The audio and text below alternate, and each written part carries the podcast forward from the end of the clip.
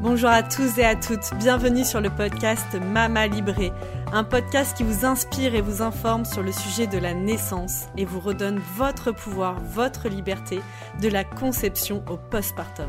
On parlera ici de naissance physiologique, de préparation à la naissance, d'allaitement, de conception et de postpartum.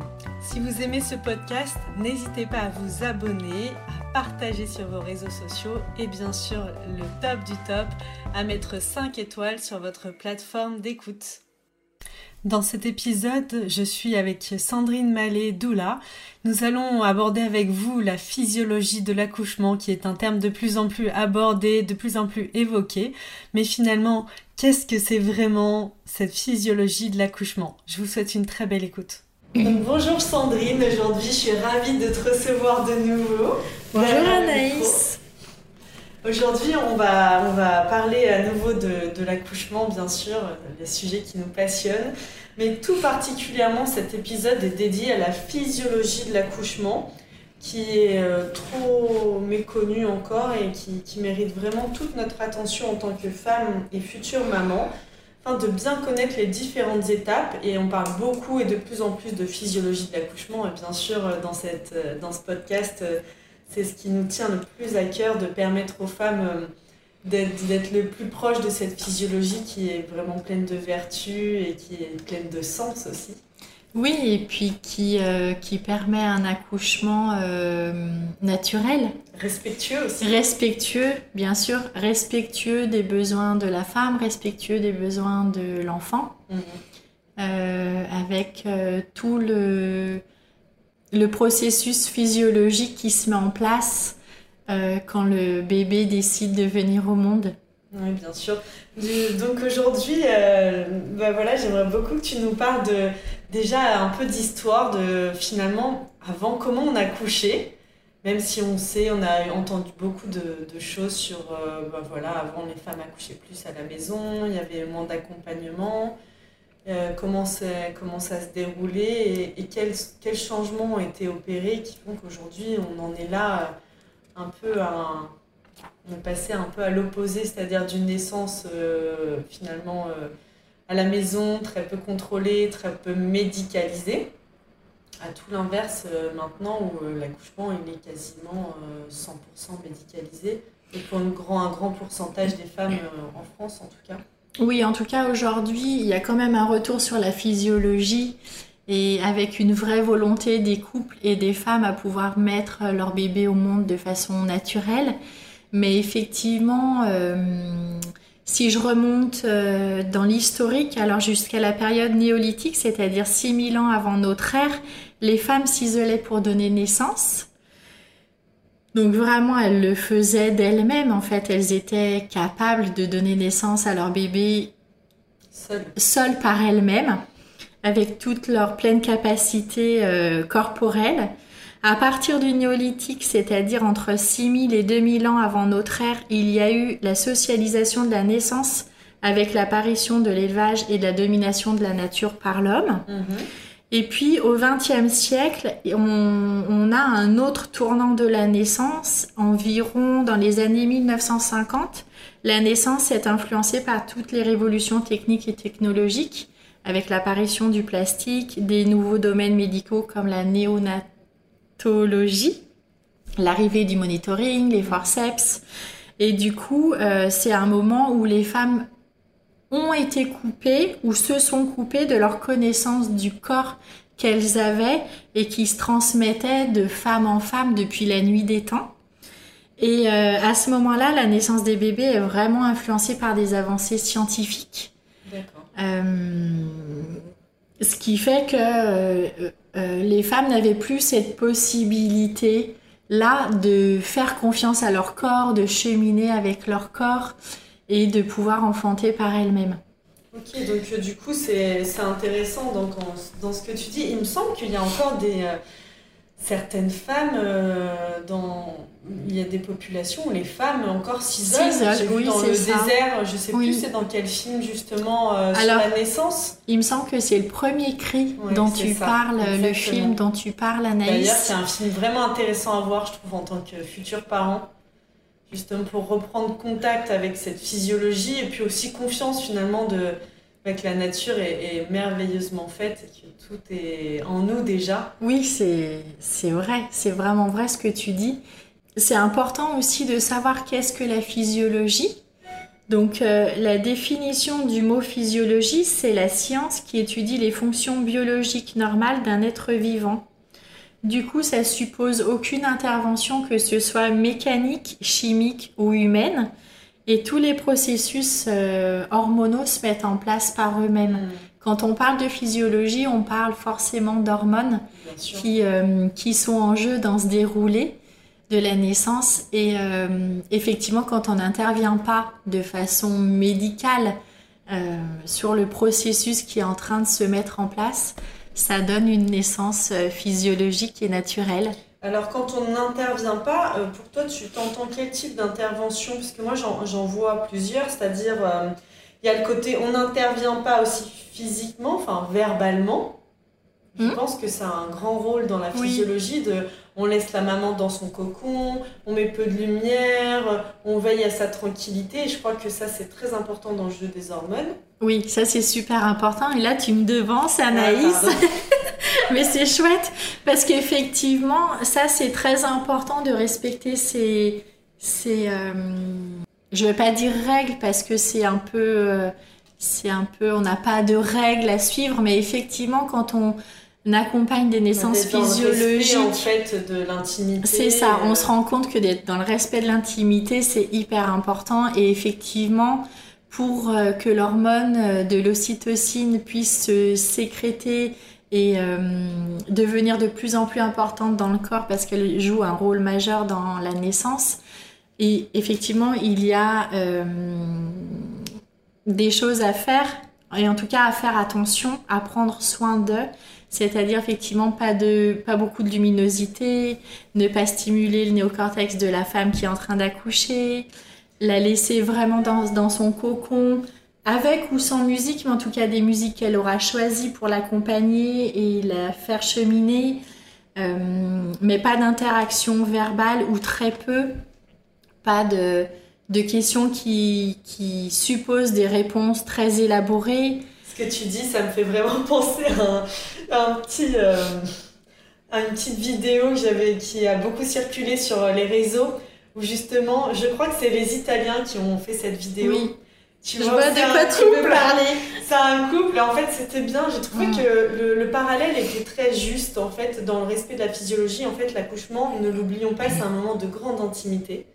Et, euh, et, du coup, dans cette vidéo, on montre un couple qui est comme dans une salle euh, médicale, opératoire, et qui s'apprête à, bah, à faire l'amour tout simplement. Et il y a un médecin, des médecins qui arrivent et qui disent non mais là mettez-vous comme ci comme ça qui allument la lumière et tout. Du coup c'est plus du tout pareil. Bah du coup forcément après t'as plus envie de faire l'amour voilà. c'est comme ça.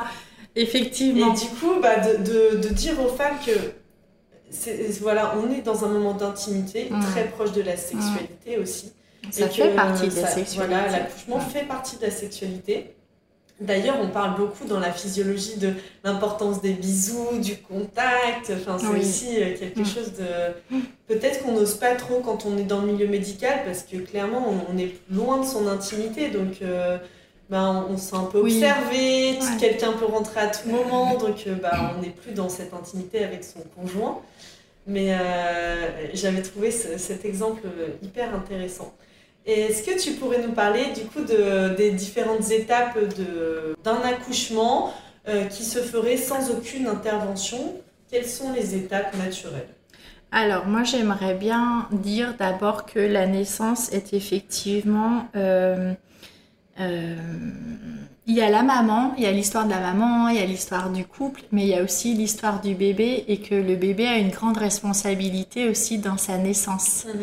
C'est-à-dire que ça enlève aussi beaucoup de culpabilité aux femmes euh, qui n'auraient pas pour elles réussi son accouchement. Et d'abord, j'aimerais bien dire aussi que l'accouchement n'est pas à appréhender de, en termes de réussite ou d'échec parce que euh, dans l'histoire de l'accouchement, il y a effectivement tout ce qui s'est joué tout ce qui s'est joué pour la maman, tout ce qui s'est joué pour le couple, tout ce qui se joue pour le bébé. Et, et, et parler en termes de réussite, pour moi, c'est pas juste. Mhm. C'est vraiment évaluer l'accouchement, d'accord? D'ailleurs, on peut dire que l'accouchement est physiologique seulement quand le bébé, une fois que le bébé est né. Euh, parce que là, on mesure vraiment le chemin et on voit s'il y a eu des interventions ou pas. Et puis, euh, c'est aussi mesurer tout le chemin qui a mené à cette naissance. Alors bien sûr que l'accouchement ne sera pas forcément comme, comme les femmes l'auront imaginé ou idéalisé, et ça c'est sûr. Et c'est très important, je pense, de le dire aux femmes et aux couples. Et puis euh, ça, ça leur permet de mesurer vraiment tout ce chemin qu'elles ont parcouru, quels ont été les moyens qu'elles se sont donnés ou qu'elles ont eu pour euh, pouvoir cheminer, pour pouvoir faire que l'accouchement s'est passé comme il devait se passer Mhm. Euh, ça, c'est vraiment super important de le préciser. Euh, je... Tout est juste et parfait. Tout est juste et parfait, même si sur le moment, effectivement, ça peut paraître euh, parfois compliqué de, de s'entendre dire que tout est juste et parfait. D'ailleurs, on ne le dit pas. En général, on ne dit pas tout est juste et parfait quand la femme a eu une césarienne ou quand il y a eu des forceps. Ou... C'est intéressant parce que moi, je m'étais beaucoup intéressée aussi, mais là, c'est un côté plus spirituel. Mais euh, j'avais lu les neuf marches de Muriot et Givaudan. Et euh, du coup, c'était hyper intéressant dans ce, dans ce que tu as dit aussi, c'est d'accepter qu'en tant que que maman, que papa, ben, ils parlent beaucoup de réincarnation d'âme et que les enfants choisissent leurs parents, choisissent leur naissance. Complètement. Mm. Donc euh, aussi de lâcher prise, à un moment, on fait de notre mieux. Et moi, je crois en fait que oui, on fait de notre mieux et on décide pas de tout, on contrôle pas tout. À un moment, quand on a fait de son mieux, bah, de lâcher et d'accepter que tout, la façon dont, va, dont ça va se dérouler, ben, c'est de cette manière pour cet enfant et pour nous à ce moment que ça mm. devait se dérouler en fait tout simplement de, lâcher ce truc de contrôle. Euh, mais c'est important de se préparer, mais euh, trop en savoir, à mon sens, ça peut être néfaste aussi dans le sens où à ce moment-là, les femmes vont être dans le contrôle mm. et si elles reconnaissent pas tout à fait les différentes étapes, euh, ça peut les déstabiliser, ça ah peut, ça peut les couper de, de leur côté instinctif mm. et primaire qui quand on est vraiment dans la physiologie, euh, est là. Oui, alors euh, ce que tu dis, ça me parle beaucoup, parce que moi je pense que pour mes deux accouchements, j'ai pas forcément vu les étapes, mais en tout cas, il y en a une qui est encore trop méconnue et qui est importante euh, de parler, c'est cette fameuse phase de la désespérance. Mm-hmm. que moi j'ai vécu quand même les deux fois, plus ou moins forte la deuxième fois, mais où tu as vraiment l'impression que tu ne vas pas y arriver, ou euh, que là, c'est vraiment, euh, tu es, fatigué, ou tu te sens plus la force et tu touches vraiment. Il y a même des femmes qui, qui parlent de cette impression de, de mourir, en fait. oui. Ça peut être très, très fort. Et cette phase-là, je trouve, en mon sens, que quand on nous en a parlé avant, le fait de la connaître et qu'il y ait là la sage-femme ou la doula ou qui que ce soit qui dise non, mais là, tu sais, je pense que tu es dans, mm. dans, la phase de la désespérance. Tu te souviens, mm. on en a parlé, tu connais, c'est physiologique, c'est qu'on est vers la fin, tout va bien. Et ben en fait, là, ça te connecte peut-être un peu mental, mais il y a une partie de toi qui est rassurée, qui se dit Ah oui, en fait, tout va mm. bien. C'est normal, ce qui se passe est normal. Oui, c'est sûr. C'est sûr que cette phase-là, effectivement, il faut en parler parce que. Euh, parce qu'effectivement, ça permet aux femmes de de, savoir que c'est un processus normal et physiologique qui se déroule donc plutôt, à la fin. plutôt à la fin mm. quand le bébé euh, oui se rapproche vraiment de de, de la sortie et euh, effectivement après il y a des femmes qui l'ont à différents moments mais on l'a quasiment toute cette phase où on a effectivement cette sensation que l'on va mourir qu'on va jamais y arriver euh, et ça c'est par rapport à à l'adrénaline, où le corps a une décharge d'adrénaline en fait. ça s'explique comme ça. Et c'est aussi toute la signification de hum, la peur de se séparer de son bébé, euh, la peur de devenir mère. Il peut aussi y avoir des, des résurgences émotionnelles, l'apparition de mémoire qui fait que ça amplifie aussi ce phénomène. Mais quand on est face à une femme qui est dans la phase de désespérance, effectivement, euh, peut-être la prendre, la regarder vraiment dans les yeux, avoir cet échange euh, au niveau des yeux, euh, permet de la rassurer, de lui dire c'est normal, tu vas y arriver, ça va passer, mhm. parce que tout finit par passer à un moment donné. Mais effectivement, quand on est dans cette dans ce moment-là, c'est vraiment la panique à bord. Et c'est effectivement important d'être épaulée. Et puis c'est important d'être présente aussi pour le père en tant que sage-femme ou doula, parce que lui, il voit sa femme dans cet, dans cet état-là et ça lui fait peur aussi, mm. parce qu'il la reconnaît pas, parce qu'il l'a jamais vue dans cet état-là. Et que du coup, ça peut aussi le faire paniquer et il peut ne pas savoir comment accompagner sa femme. Oui, bien sûr. Et puis, euh, donc, pour revenir un peu dans, dans le côté chronologique, puisque là, on a sauté presque à la fin, on est trop impatient. Euh, il y a, donc, dans les premières phases, euh, juste avant, avant l'émission, on évoquait le, le pré-travail. Et c'était très intéressant la conversation que nous avions sur, ce, sur le fait, tu, tu me disais que les sages-femmes évoquaient l'idée de ne pas rentrer trop vite, l'importance que les femmes ne rentrent pas trop vite dans ce pré-travail et quand le pré-travail est là, qu'elles continuent leur vie. Oui. Et moi, je pense qu'en effet, entre mes deux naissances, j'ai vraiment vécu différemment. C'est-à-dire que pour mon premier, c'était le pré-travail, puis en plus c'était la nuit, donc euh, ben, ma vie mm. était un peu. J'ai fait le pré-travail toute la nuit, ça a commencé à minuit. Et, euh, et, je me souviens, bah voilà, faire le ballon, euh, marcher, avoir besoin de faire quelque chose finalement, parce que ça n'était pas possible, même si je dormais mm. entre les contractions. Mais à l'inverse, pour ma fille, c'était la journée et j'ai jardiné, je suis allée nager. Euh, tu avais aussi ton petit Théo qui t'occupait bien. On chantait, on faisait des activités, donc je sentais que c'était très présent, mais la vie continuait. Mm. Et, et j'ai trouvé intéressant ce que tu disais de de cette importance de continuer le plus possible sa vie pour que ne pas euh, être impatiente aussi finalement. Oui, bon, on est toutes impatientes quand on sent que le moment arrive. Alors euh, il y a aussi différentes phases. C'est vrai que quand c'est un premier bébé, on ne sait pas trop. Enfin, je pense que si les femmes font attention à leur ressenti, je pense qu'elles sont capables de de se rendre compte qu'il y a quelque chose qui est en train de se passer. Mhm. Mais après, on est aussi pris dans le tumulte de notre vie quotidienne et on fait pas toujours attention à nos ressentis, à nos émotions. Et euh, quand c'est un premier bébé, des fois, on sait pas, on a toujours la crainte de ne pas savoir reconnaître les mhm. premiers signes.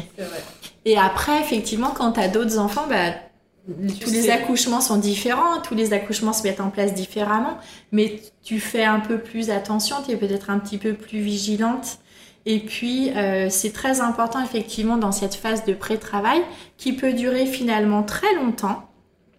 Je ne vais pas donner de, de, de chronologie, d'heures et de temps parce que, mais ça peut durer de quelques heures à ça peut durer de trois jours. Ou le temps que les, que voilà, que le corps se met en place parce que, hum, parce que c'est le bébé qui va déclencher finalement euh, sa naissance. Euh, à un moment où il se sent prêt au niveau de euh, la maturation de ses, euh, de ses poumons. Et, et du coup, ça va se mettre en place tout doucement ou pas, ça va dépendre des femmes, mais effectivement l'importance de ne pas rentrer tout de suite dans le, le travail, dans la phase de pré-travail, de pas se focaliser en fait, c'est ça ne pas se focaliser sur cette période-là. Sur ce qui se passe. Sur ce qui se passe, ça permet, et de continuer sa vie quotidienne, comme tu l'as très justement dit, Anaïs, ça permet de ne pas s'essouffler. Parce que si la phase de pré-travail dure deux jours, trois jours ou même un jour, au bout d'un jour, les femmes vont être tellement, auront été tellement concentrées sur ce qui se passe que ça va leur sembler interminable. Et que du coup, elles vont s'essouffler après. Euh, donc l'important de, l'importance de vraiment continuer, oui ok, d'accueillir, de sentir, de savoir qu'il y a quelque chose qui se prépare, d'être dans la joie, dans l'excitation, bah ça on peut pas l'empêcher, c'est évident. Mais euh, vraiment prendre soin de continuer sa vie, mhm. cuisiner, chanter, peut-être euh, aller se balader avec une amie ou aller voir sa maman, enfin je sais pas, toutes des choses qui vont faire que le temps va passer plus vite et que vous vous focaliserez pas forcément sur ce pré-travail mmh. qui peut euh, on dit que la femme est en pré-travail à peu près entre 0 à partir du moment où le col va commencer à se dilater jusqu'à à peu près 5 de dilatation. Mmh. Ok, et du coup après donc quand est-ce qu'on sait qu'on rentre dans le travail? On rentre dans le travail quand euh, on ne peut plus trop parler, mm. quand on commence à rentrer dans sa bulle, dans son monde, on fait plus trop attention à ce qui est autour de nous. Et ça, c'est super important, comme on le disait tout à l'heure, Anaïs, de vraiment respecter cette bulle mm. pour la maman, la future maman, pour le couple aussi, de vraiment peut-être pas être trop présent s'ils n'en ont pas besoin, de les laisser gérer un petit peu pour voir comment ça évolue. Bien sûr que si ils ont besoin de notre présence en tant que sage-femme ou en tant que doula, on peut être là évidemment mm. pour eux, mais essayer de voir déjà un petit peu comment comment ça se met en place et puis vraiment respecter, alors ne pas trop parler à la femme qui est en phase de travail, ne pas stimuler son néocortex, ne pas mettre de lumière vive, euh, lui assurer une sécurité au niveau de la chaleur aussi, ça mhm. c'est très important, le fait qu'elle est, qu'elle est chaud mais pas trop chaud non plus. Euh, ça c'est vraiment les besoins fondamentaux de la femme qui accouche. Et euh, dans ce que tu disais, donc là, dans, dans, ce côté de travail, quand on rentre dans cette phase-là, donc pour les femmes qui accoucheraient à domicile, c'est le moment pour le papa et c'est pour ça que c'est important aussi de bien connaître les phases quand on, prépare son accouchement à domicile. Le papa doit être au fait aussi de ces phases-là, puisque euh, le moment où la femme ne peut plus entrer en communication avec l'extérieur, c'est le signe pour le papa de là, c'est le moment d'appeler la sage-femme en général. Oui. Le moment. Mm. Ou à l'inverse, ben, d'aller à la maternité, à la maison de naissance. Voilà. Euh, oui. D'ailleurs, on fera. Oui, parce que si le travail est bien lancé, en fait, ça c'est super important ce que tu dis, Anaïs, de pouvoir rester le plus longtemps possible à la maison. C'est-à-dire, le plus longtemps possible pour moi, c'est jusqu'au moment où le couple ne se sent plus en sécurité. Mmh, D'accord? Mmh. Ça, c'est vraiment. Si c'est euh, en tout début de travail et qu'ils ne se sentent plus en sécurité, alors c'est OK, il faut. Enfin, c'est préférable qu'ils aillent à la maternité parce que s'ils ne se sentent plus en sécurité, ça va couper le jeu hormonal qui se met en place et du coup le travail peut s'arrêter. Mhm. On sait hein, quand la femme est en insécurité que le travail peut s'arrêter, que le col peut se refermer. Donc ça c'est super important. Donc vraiment pour moi, rester le plus longtemps possible à la maison, c'est vraiment jusqu'à temps que le couple ne se sent plus en sécurité. Mhm. Et puis, euh, si le travail est vraiment très bien lancé et on est vraiment dans une phase active, à l'arrivée de la maternité, la femme arrivera à se remettre dans sa bulle malgré les interventions médicales, la pose du monitoring, les touchés vaginaux pour voir où, où en est la dilatation et tout ça. Si elle arrive en phase de pré-travail, là c'est délicat parce que toutes ces interventions médicales, euh, cette présence de sages-femmes qui vont sans arrêt venir pour mettre un monito, pour euh, et c'est leur job. Mm. Mais n'empêche que ce sera euh, perturbant pour le processus physiologique de la maman. Mm. Ok. Donc une fois qu'on a passé cette période, donc ça y est, on est dans le travail, le jeu hormonal, enfin voilà, on n'arrive plus à entrer en communication avec l'extérieur. C'est une phase qui peut durer Pareil, en termes de temps, c'est très variable. Oui. Et euh, quelle est l'étape suivante? Alors, le travail actif, c'est vraiment la, le moment où la sécrétion euh, d'ocytocine, qui est l'hormone principale, va vraiment se déclencher. Alors, elle se déclenche un petit peu en phase de pré-travail.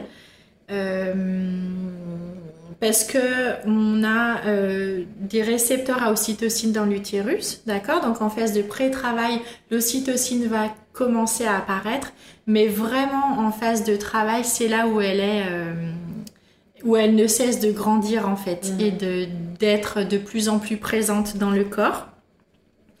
Donc il va y avoir euh, euh, de l'ocytocine dans le col de l'utérus, dans l'utérus. Le cerveau du bébé commence même à en sécréter de l'ocytocine.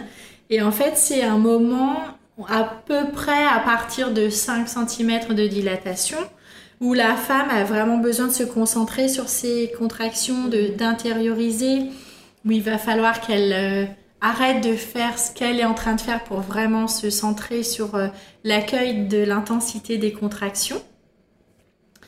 Et euh, c'est justement ce moment-là où effectivement il faut prendre soin de la bulle mhm. de la femme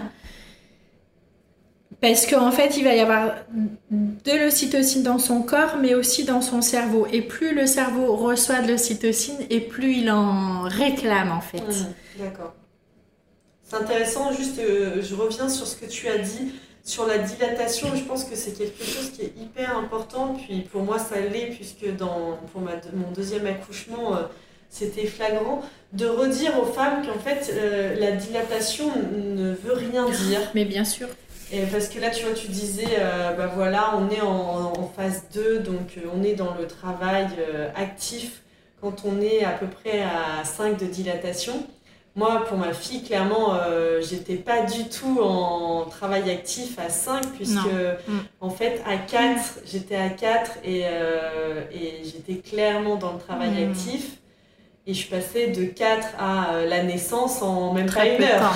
Donc euh, c'est important, je pense. moi, on me l'avait dit et euh, je trouve que c'est important de se le redire, de le redire aux femmes. Voilà, quel que soit le niveau où vous en êtes, bah, de juste l'entendre, mais ne pas en tenir compte dans le sens garder confiance. C'est pas parce que ça fait longtemps que vous êtes dans, vous avez l'impression que vous, vous êtes dedans, qu'il y a eu différentes phases, que c'est un peu dur et mm. qu'on vous dit, bah voilà, bah, comme ça a été mon cas 4 et je me souviens de me dire, mais en fait, ça veut rien dire.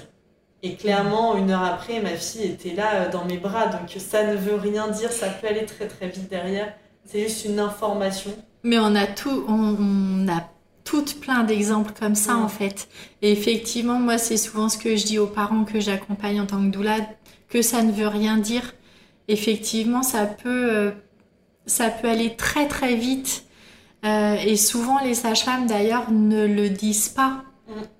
Alors, sauf si, effectivement, c'est un besoin de la future maman de le savoir.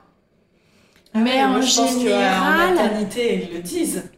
Oui, mais on peut toujours s'arranger avec ça. On peut toujours, euh, si les futures mamans ne savent que c'est important de ne pas savoir, elles peuvent toujours dire auscultez-moi. Mais effectivement, il faut savoir. Mm.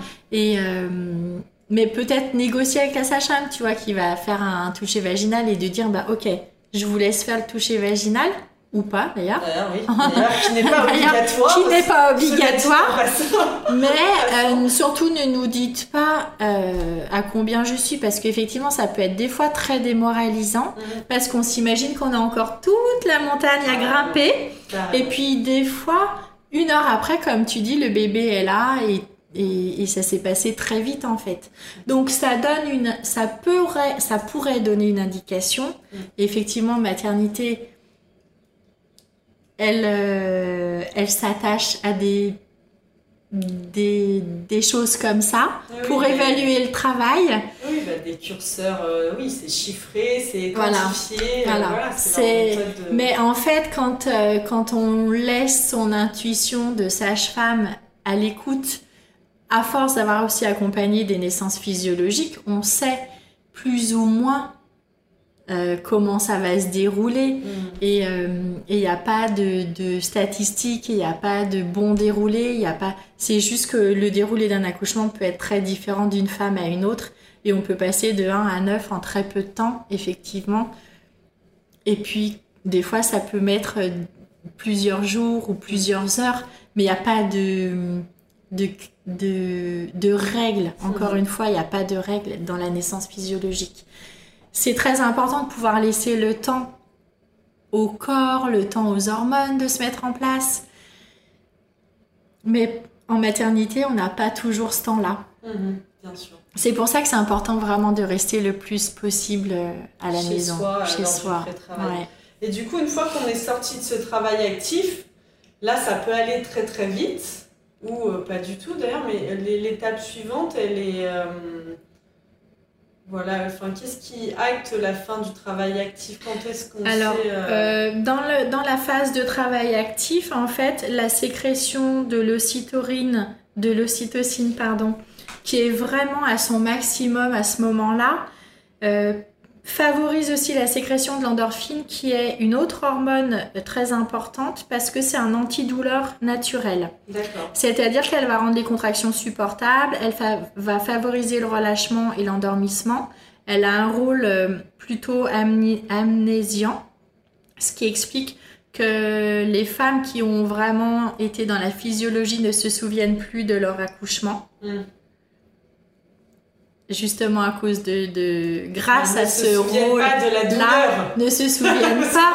Alors on va pas. parler de douleur Anaïs. On va parler d'intensité des, contractions parce que la douleur ton corps va se refermer va va hum, va sécréter de l'adrénaline et du coup on n'est plus dans l'ouverture. mais de l'intensité c'est ça. On est incapable de le retranscrire derrière. Non c'est ça ouais il y a des périodes comme ça dans l'accouchement qui sont plutôt floues, justement mm. grâce à, ces hormones-là qui sont bien faites puisqu'on recommence à avoir des enfants et à faire des enfants. si on s'en rappelait, peut-être qu'on ne recommencerait pas en fait. Ah, c'est rigolo ce que tu dis parce que je me souviens très bien pour mon premier accouchement de m'être dit quand même un moment non mais plus jamais, plus jamais je refais l'amour, plus jamais je fais ça, mais qu'est-ce que c'est que Ben oui. Ben oui, on parlait de sexualité et d'accouchement, hein, c'est ah, vraiment, c'est vraiment lié. Et puis euh, l'endorphine a aussi un rôle désinhibant, c'est-à-dire que euh, à un moment donné, quand on on est dans un accouchement physiologique, on voit la femme qui euh, enlève ses vêtements, qui peu importe s'il y a du monde ou pas, qui va se mettre dans des positions euh, qui en fait va, c'est, être dans la physiologie en fait c'est vraiment faire euh, la place à son instinct. Reconnecter à la femme sauvage. C'est ça, à la femme sauvage et puis se mettre dans des positions qui vont favoriser l'accueil de l'intensité des contractions mmh. et aider la femme à vraiment à traverser ces moments qui peuvent être intenses euh, selon les contractions. Donc ça, c'est vraiment euh, un rôle important de l'endorphine, aussi un rôle d'ouverture pour le col de l'utérus, qui, mhm. qui, fonctionne comme un sphincter. Hein. Donc euh, on a parlé de col qui pouvait se refermer tout à l'heure quand il se sentait en danger. Ben, c'est exactement ça en fait. C'est s'il y a un danger, tout peut s'arrêter parce que, euh, bah parce que euh, dans la nature, euh, les animaux ne mettent pas en, ne mettent pas au monde leurs enfants si elles, se sentent en danger en fait. Mhm. Donc ça c'est vraiment très important. Et puis l'endorphine favorise la prolactine qui est là pour la sécrétion du lait et mhm. la montée du lait. Donc c'est vraiment euh, ce mélange ocytocine-endorphine qui va permettre la modification de l'état de conscience d'une femme qui accouche. Mhm. Euh, souvent, les femmes disent qu'elles étaient plus là, en fait, qu'elles étaient dans une autre sphère, dans quelque chose de bien plus grand que, que ce qui l'entoure habituellement. Et ça, c'est très important aussi de, voilà, de, favoriser ce, ce moment-là. Mhm cet espace. Cet espace. Mhm. D'accord, donc euh, une fois qu'on a... Donc là, on est, on est vraiment dans cette période euh, d'ouverture, comme tu disais, de... Ben voilà, on est très proche de la naissance quand on traverse toute cette étape. Ensuite, il y a le moment de l'engagement, qui est le moment où le bébé s'engage euh, dans le bassin. Alors juste avant, est-ce que le moment de la désespérance c'est avant l'engagement? Ça peut être pendant? C'est très variable. D'accord. C'est très variable. On, sait que par expérience que c'est souvent proche, très proche de la naissance. Mhm. Mais les femmes peuvent aussi avoir des phases de désespérance en, à d'autres moments. D'accord, c'est-à-dire qu'on peut en avoir plusieurs dans un même accouchement? Tu crois? Euh, alors, j'ai jamais rencontré de femme qui a eu plusieurs phases de désespérance. mais, peut-être, effectivement, peut-être. Et en tout cas, euh, on passe toutes par une phase de désespérance, quel que, à quel que soit le moment en fait. Et l'intensité. Et l'intensité de cette phase, ouais. Et quand le bébé s'engage, donc euh, là en général, ça y est, on est plutôt dans quelque chose de. Bah, quand le bébé s'engage. Mais moi j'avais vécu vraiment un truc de aussi une certaine délivrance, même si c'est pas la période de la délivrance, puisque comme tu le disais tout à l'heure, la délivrance c'est plutôt le placenta. Ouais. Mais euh, il y a aussi, quand on est dans la physiologie, cette notion de. En fait, on doit sortir de, de l'idée préconçue, préreçue, de. On doit nous dire quand est-ce qu'on pousse, parce qu'en fait, quand on est dans la physiologie, clairement, euh, c'est quelque chose de très instinctif. Oui. C'est bah, euh, plutôt l'inverse. Si on devait nous dire d'arrêter de pousser, euh, ça serait impossible. Bah, de toute façon, c'est pas nous qui poussons en fait, c'est le bébé. Carrément. Donc c'est comme, tu vois, on parlait de sphincter et on parle de col de l'utérus qui fonctionne comme un sphincter. Bah clairement, quand vous allez aux toilettes pour faire caca, euh, normalement, vous devriez pas avoir à pousser. Mm. Si vous êtes dans les ressentis, dans l'attention euh, de ce que vous ressentez dans vos corps, et que vous y allez au moment et que où vous, vous, y allez effectivement justement au moment où vous sentez que ça se prépare, vous n'avez pas besoin de pousser. Là, en fait, c'est ça. Souvent, les femmes elles disent ça pousse. Enfin, moi, je me rappelle très bien que je disais ça pousse, ça pousse. Ah Vraiment un, un, un, besoin incontrôlable en fait. Bah, de l'accompagner même. De l'accompagner et de pas pouvoir me retenir quand les sages-femmes disent non, non, non, surtout ne pousse pas. C'est pas possible en fait. C'est un, un, mécanisme physiologique naturel et, instinctif. et, instinctif. Mais l'accouchement, quand. Euh, quand l'accouchement est physiologique, c'est un accouchement instinctif. Mmh. Instinctif, ça veut dire que les femmes se laissent guider par ce qu'elles ressentent et qu'elles vont se mettre euh, dans des positions qui sont soulageantes pour elles euh, à certains moments. Des fois, ce sera à quatre pattes, des fois, ce sera debout, des fois, ce sera allongé, des fois, ce sera en position accroupie. Mais en fait, on n'a pas à leur dire normalement mets-toi comme ci, mets-toi comme ça. C'est vraiment instinctif et c'est elles qui, qui, savent mieux que personne comment elles doivent se mettre pour euh, accueillir l'intensité de ces contractions, de ces contractions qui rapprochent en fait euh, à chaque fois qu'il y a une contraction, à chaque fois ça rapproche de l'arrivée du bébé et ça c'est aussi très important à, savoir. Euh, du coup, le, le moment de l'engagement, c'est vraiment le moment où le bébé se présente dans le bassin. C'est la fin du travail. Et c'est le moment aussi où il va pouvoir se positionner correctement, dans la plupart des cas, pour pouvoir euh, se laisser euh, glisser hors du corps de sa maman. Et puis, après, on parle de la naissance. Donc la naissance, bah, c'est le moment où effectivement, euh, c'est une phase... alors avec la phase de la naissance, souvent, il y a la phase de désespérance. C'est une phase qui est très courte, mais qui est complètement irraisonnée on peut pas, euh, même si on sait que potentiellement on va pas mourir, n'empêche que la pensée est plus forte à ce moment-là. C'est, c'est des peurs irraisonnées en fait, euh, comme on disait tout à l'heure avec euh, la panique de ne pas y arriver, mm. peut-être aussi toutes les histoires qui se transmettent de génération en génération dont on n'a pas forcément conscience, mais qui sont là tout au creux de nous, que, l'on porte et qui parfois nous empêchent de, de, vivre pleinement ces accouchements et en tout cas d'avoir des peurs qui sont là. Et bien qu'on les ait travaillées, parfois avec cette phase de désespérance, elles refont surface en fait. Oui, bien sûr.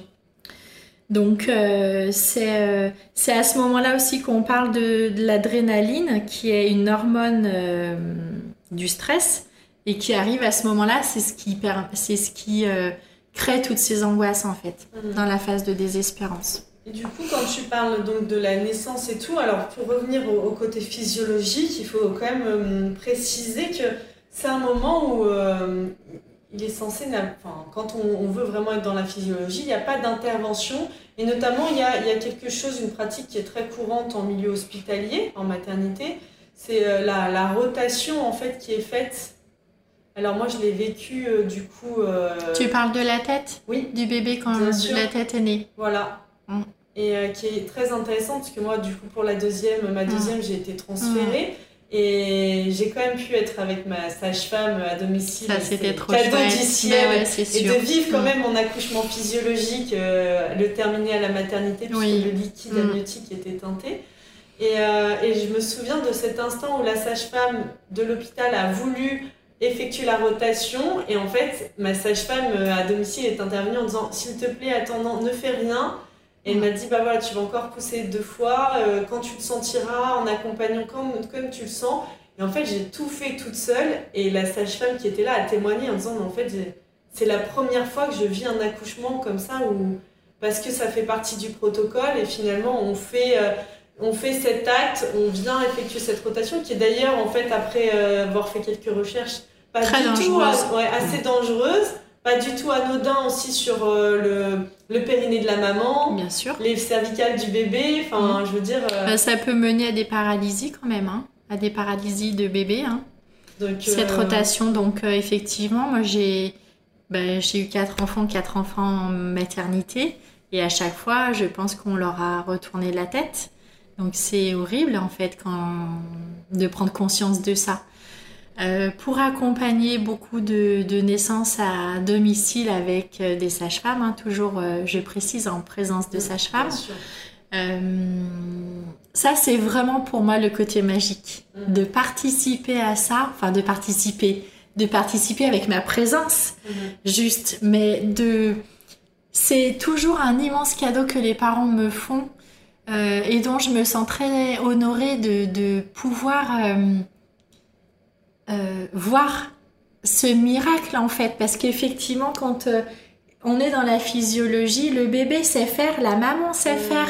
Et en fait, effectivement, quand le bébé commence à sortir sa tête, et une fois qu'il a sa tête sortie, si on n'est pas euh, dans les protocoles à vouloir tout de suite le pousser hors du corps de sa mère et lui laisser le temps, mais en fait la physiologie c'est ça, hein, c'est vraiment laisser le temps au corps, à la maman, au bébé de C'est une cheminer. étape qui est assez impressionnante. Alors moi, mon, du coup, le papa était là et du coup, il m'avait dit bon, c'était quand même un peu bizarre. Il y avait juste la tête de sortie. Ouais. Il y a un petit moment aussi. Oui, euh, aussi parce que les bébés souvent sont pas roses comme on l'imagine, ils sont un petit peu bleutés, un petit peu gris. Et effectivement, moi je me rappelle les premières fois que, que, que j'ai assisté à une naissance physiologique. Effectivement, au début, ça m'a fait peur. Et puis, comme j'ai vu que la sage-femme était toute tranquille à côté, ça m'a beaucoup rassurée. Et maintenant, c'est OK pour moi. Mais effectivement, il y a quand même un petit peu ce côté-là de l'extérieur qui est probablement surtout pour les papas, Mm. qui est impressionnant parce que c'est effectivement un moment où où le bébé effectue sa rotation en fait. Effectivement, il a sa tête à la vulve de la maman. On le voit. Si on lui laisse le temps, on voit en fait qu'il effectue. il fait sa petite rotation de la tête et souvent le corps, le corps suit. Et ça, c'est vraiment fascinant de l'extérieur de voir ça. C'est magique, mais encore une fois, à la maternité, elles sont pas formées à la physiologie. Mm. C'est, c'est triste à dire en 2021. Et j'espère que j'en blesserai aucune des sages-femmes s'il y a des sages-femmes qui m'écoutent, mais malheureusement, elles sont encore formées à la pathologie. Et donc, quand une femme est instinctive, quand une femme n'a pas de péridurale, quand elle se laisse cueillir par ces hormones qui se mettent en place, par toute cette physiologie-là, elles connaissent pas en fait. Et, euh, et c'est c'est des fois déstabilisant pour elles parce qu'elles elles sont dans un processus d'intervention. Et du coup, ben, quand on intervient, on laisse pas le processus physiologique se faire Mhm. et ça peut les déstabiliser. Effectivement, à la maternité, euh, encore maintenant, elles, elles, elles font les rotations des têtes aux bébés alors que les bébés savent faire. Oui, mais c'est juste comme tu le précisais, c'est pas. L'idée n'est pas d'être malveillant ou quoi, c'est bien un manque de connaissances et de conscience sur ce sujet. Et c'est aussi l'idée de, de ce podcast, c'est d'amener plus de lumière sur la naissance, de rendre des naissances plus libres et plus Mm. conscientes en fait pour, euh, bah, pour tout le monde finalement, que ce soit parce que c'est aussi très traumatisant bah, pour la maman, Oui. pour le bébé. En Mm. fait, c'est c'est que- c'est un moment précieux euh, pour, pour tous. Donc, euh, ça fait partie aussi, et ça fera l'objet d'une émission à part entière, mais voilà, on, parle aussi de violence un peu, ben, ça peut être les premières violences auxquelles on est confronté dans notre vie. Et dès la naissance, c'est quand même pas très chouette quand on y pense. Ben, c'est traumatisant pour la maman, c'est traumatisant pour le papa. Mm. C'est traumatisant pour le bébé, effectivement, d'être accueilli comme ça sans qu'on lui laisse le temps de rien faire qu'on lui euh, tourne la tête tout de suite, comme s'il n'avait pas son mot à dire finalement. Et qu'il n'était pas capable. Et qu'il n'était pas capable. Et ça, ça se transmet, ça se porte, enfin, ça se véhicule depuis des générations et des générations. C'est effectivement très important à, à, prendre en compte. Donc euh, quand euh, voilà le bébé, une fois que le bébé est sorti, alors juste avant qu'on poursuive et puis on, termine, il y, a, il y a quelque chose dont je voudrais parler quand même, une petite parenthèse dans la physiologie, il n'y a aucune intervention médicale, c'est-à-dire qu'on n'a pas de péridurale, on ne nous pose pas de cathéter non plus, en tout cas à la maison, quand on est à la maison. Oui. Euh, je ne sais pas comment c'est en maison de naissance ou euh, si le cathéter est juste posé au la pose du cathéter peut être euh, en général la pose du cathéter est systématique. Mhm. Après, bien sûr que les parents peuvent négocier avec l'équipe médicale c'est en, fait c'est souvent euh, juste euh, quelque chose de stress systématique euh, pour pallier à l'urgence. Mais déjà quand on met un cathéter à une femme, ça veut dire ça lui, en tout cas, ça transmet à son cerveau que potentiellement elle risque d'en avoir besoin mhm. et que du coup elle n'est pas capable. Bien sûr. c'est très intéressant ce que tu dis. Et j'aimerais aussi qu'on mette juste en lumière cette petite voilà, on parle beaucoup euh, d'ocytocine pendant l'accouchement et c'est très fréquent de, de, mettre dans les poches, voilà, quand on est euh, dans le, ce fameux cathéter, de, de mettre de l'ocytocine de synthèse. Alors voilà, en fait, il faut bien, ça, bien préciser, parce qu'on a eu le cas, euh, il n'y a pas longtemps, on en a reparlé, mm. de à partir du moment où c'est une hormone qui n'est pas fabriquée naturellement par votre corps, forcément, c'est une hormone de synthèse. Ah bah oui, c'est une hormone de synthèse qui n'est pas du tout, qui ne travaille pas du tout de la même façon que la vraie ocytocine que le corps fabrique mm. euh, de lui-même. Et, euh, et puis ça, c'est pas physiologique. Et du coup, alors moi j'avais retenu euh, dans mes, dans mes cours d'anaphysio, c'était très intéressant, qu'à partir du moment où la femme recevait dans son corps une hormone de synthèse, naturellement, la production de sa, bah, sa propre production d'ocytocine baissait.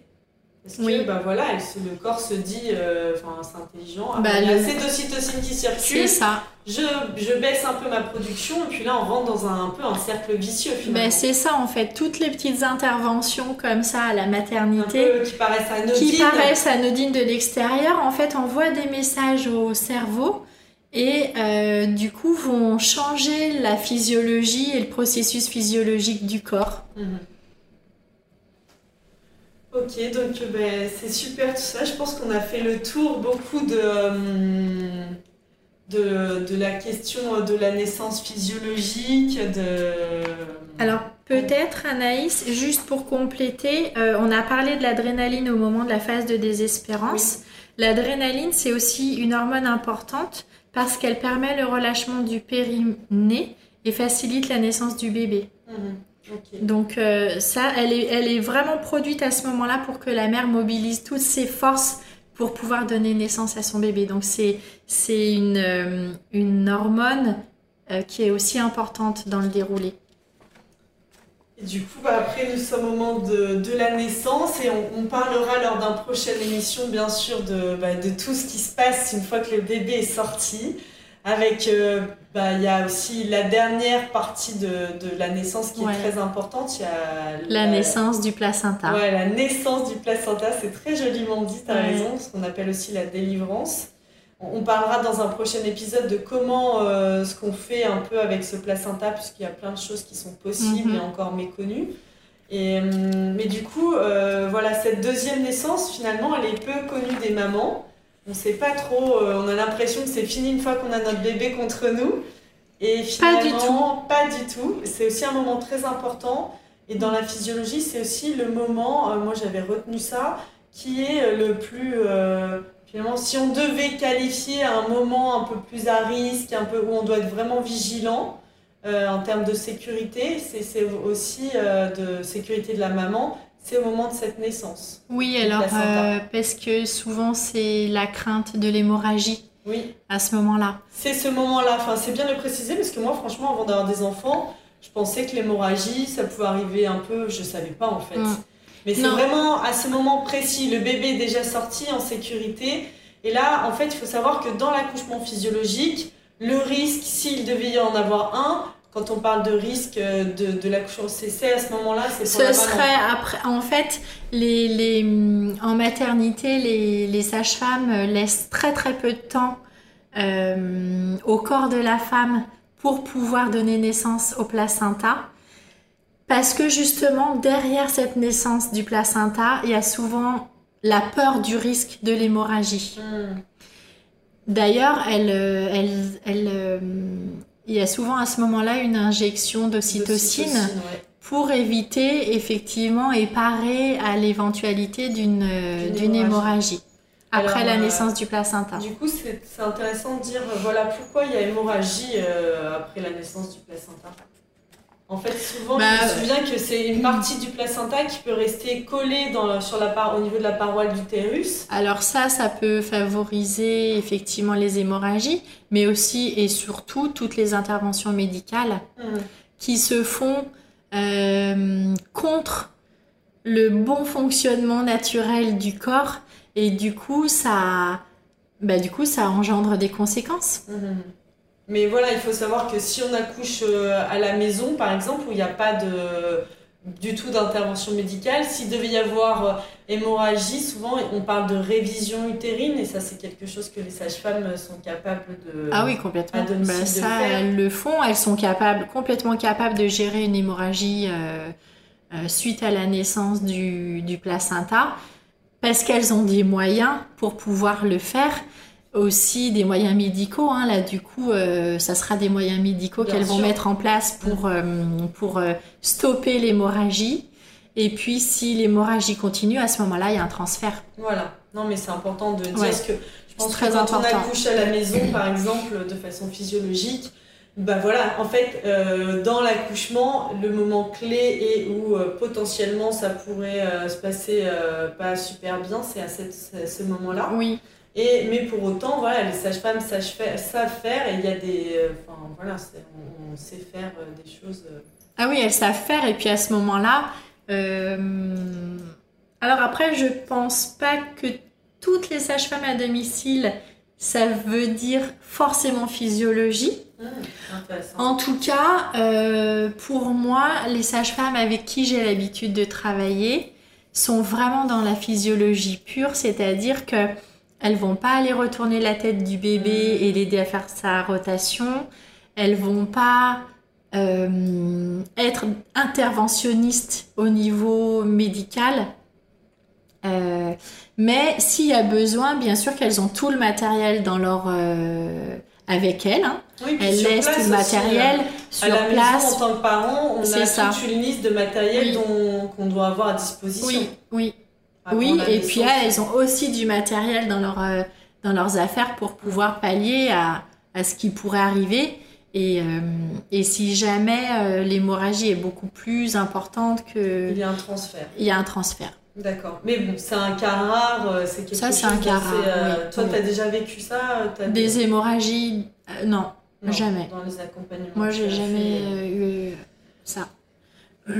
Parfait. Est-ce qu'il y a quelque chose sur lequel tu souhaiterais terminer, Sandrine, euh, pour, euh, voilà, pour euh, ce sujet de la physiologie de l'accouchement? Est-ce qu'il y, a des petites choses que tu souhaiterais Alors moi, j'aimerais dire pour finir que ce n'est pas parce qu'un accouchement est long qu'il est difficile. Mhm.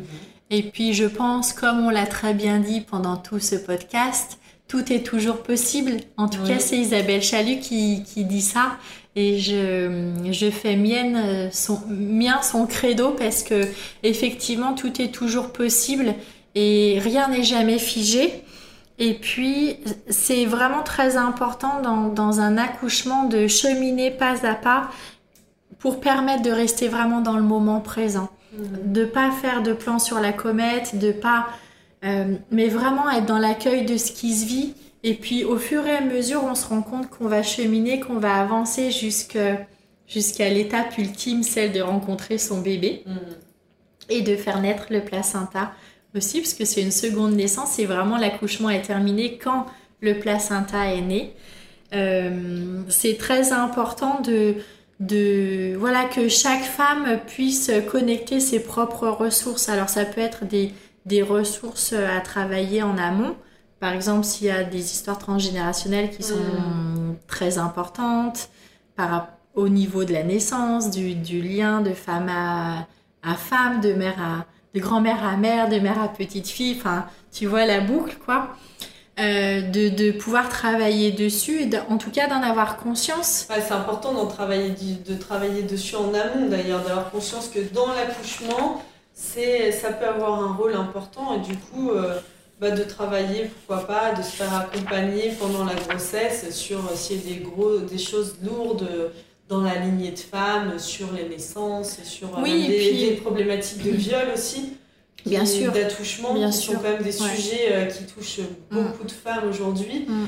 Et euh, on parlait d'accouchement et de sexualité, bah voilà, n'oublions pas que c'est très lié et que quand il y a eu des sujets comme ça, c'est important de se faire accompagner, Ouais. d'aller euh, libérer. euh, Puis de rendre les peurs aussi, enfin, on parlait de peur tout à l'heure, de rendre les peurs à, à ceux qui les ont, tu vois. La- les peurs du milieu hospitalier, les Mhm. peurs peut-être du papa, les peurs de, de déjà être soi avec ses propres peurs, c'est pas rien. ça, ouais. Alors euh, rendons les peurs à ceux qui à qui elles appartiennent et puis effectivement quand il y a des traumas euh, des traumatismes de d'agression sexuelle bien sûr que ça a de penser à les traiter. de quoi. penser à les traiter et de, de, de mettre des mots sur, euh, sur leurs ressentis, sur ce qu'elles ont vécu, sur comment ça s'est passé, parce qu'effectivement, forcément, au moment de la naissance et du passage du bébé euh, dans le vagin et dans la vulve, ça va forcément ressurgir. Oui, la mémoire est là dans Oui. le corps physique. Oui. Et euh, j'aimerais bien, moi, pour terminer, qu'on parle, puisque voilà, dans Physiologie de l'accouchement, on parlait aussi de naissance du placenta. Pour terminer cette, euh, cette émission, euh, qu'on parle de, dans la physiologie aussi du clampage tardif, qui fait aussi partie pour moi de, de, de, la physiologie, tu vois, de, voilà, d'attendre que le cordon euh, Cesse de battre. voilà, qui relie le Mm. bébé euh, au placenta cesse de battre pour que le bébé euh, bénéficie de la totalité euh, ben, de... Bah, de la totalité du sang, Du sang, fer, des, de toute les l'oxygène qui, euh, qui est conduit dans le placenta à travers le sang et qui et- retourne dans son corps. et qui retourne dans son corps. D'ailleurs, on le voit bien quand les bébés ont un cordon clampé tout de suite à la naissance et quand on laisse euh, le bébé évoluer avec son placenta et son cordon jusqu'à ce que le cordon cesse de battre, on a un bébé beaucoup plus rose Mm. beaucoup plus rapidement.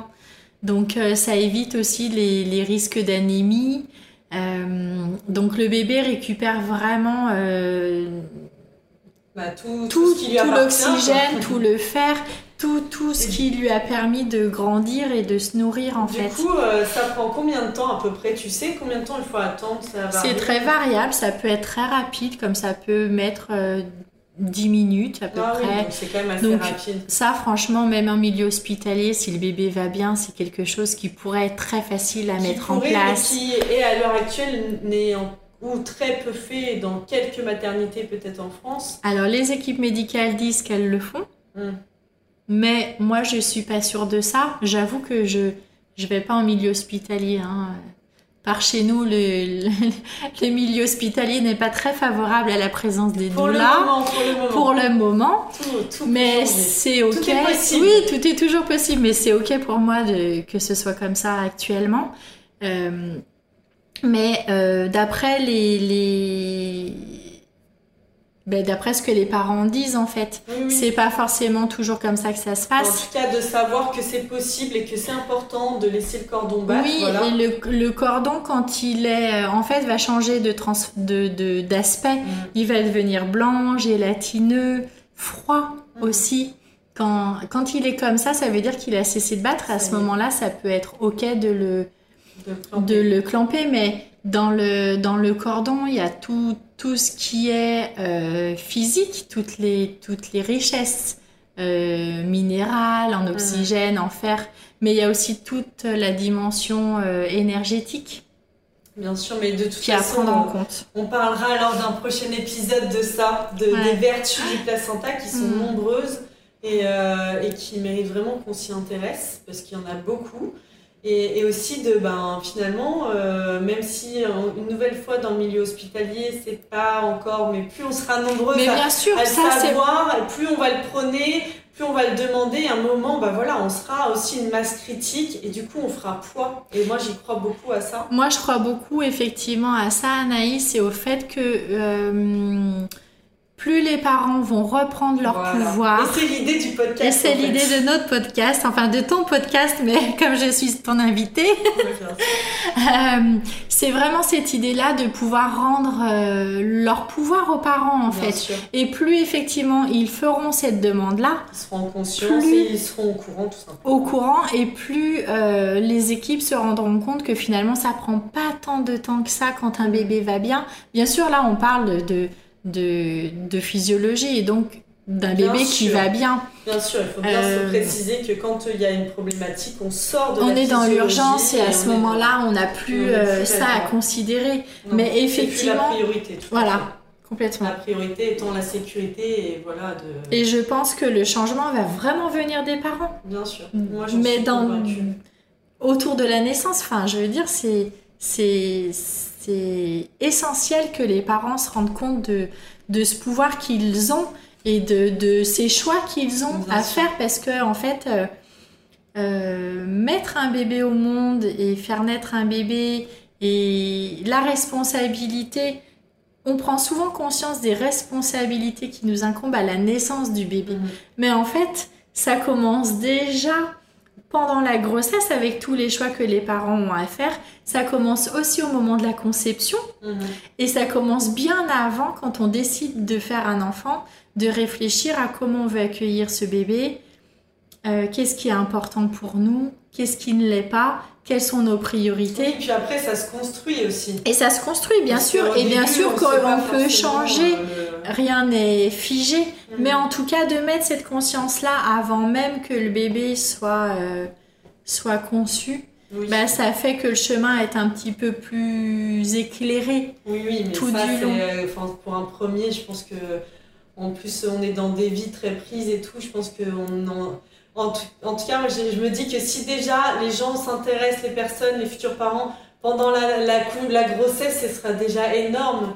Et Se de- documenter voilà. pour pouvoir euh, se Être documenter conscient. pour pouvoir être euh, au courant de ce qui peut se faire. Voilà. De, des possibilités. Ben, J'espère que ce- cette émission vous aura apporté à vous qui écoutez euh, toutes ces connaissances voilà, sur euh, la physiologie, sur euh, comment ça, ça peut et ça devrait se passer Hmm. pour en effet avoir plus de poids, plus de puissance et aussi de confiance quand on s'adresse au, Oui. personnel, au personnel médical. Oui. De savoir, ok, ça c'est possible, je sais que ça existe, c'est la physiologie et de pouvoir appuyer aussi nos propos. Ben, quand les parents euh, font, ce, font ces choix-là en conscience, en tout cas quand ils se sont suffisamment documentés et lus, euh, je pense qu'ils sont bien pris en compte par euh, le corps médical. Ouais, c'est quand même encore une bataille. hein. Oui, c'est une bataille, mais déjà, ils sont pas dans un refus systématique de tout Bien ce que le corps médical peut leur proposer. Et là, les négociations peuvent se Ouais, faire. peut Mais de toute façon, les négociations sont toujours très subtiles. C'est sûr. Mais bon, on garde espoir. Moi, je suis pleine. Mais je oui, suis bien sûr. jour, euh, il y a des personnes qui écouteront ce podcast et qui le trouveront dépassé. et tellement ça sera une Eh ben, on- je le souhaite à toutes, euh, à toutes les futures mamans et à tous les futurs Ouais, couples de parents. Tous les futurs bébés Ouais, euh, à ouais, venir. aussi. Bah, je te remercie Sandrine Merci pour beaucoup, Anaïs. cette belle intervention et toute cette connaissance que tu nous as apportée. Et je te dis à très bientôt pour euh, de futurs épisodes sur euh, ce podcast. Avec joie, c'est vraiment euh, émerveillant pour moi de, de partager avec toi sur ce sujet-là. Merci Alors, merci beaucoup. À bientôt. À bientôt.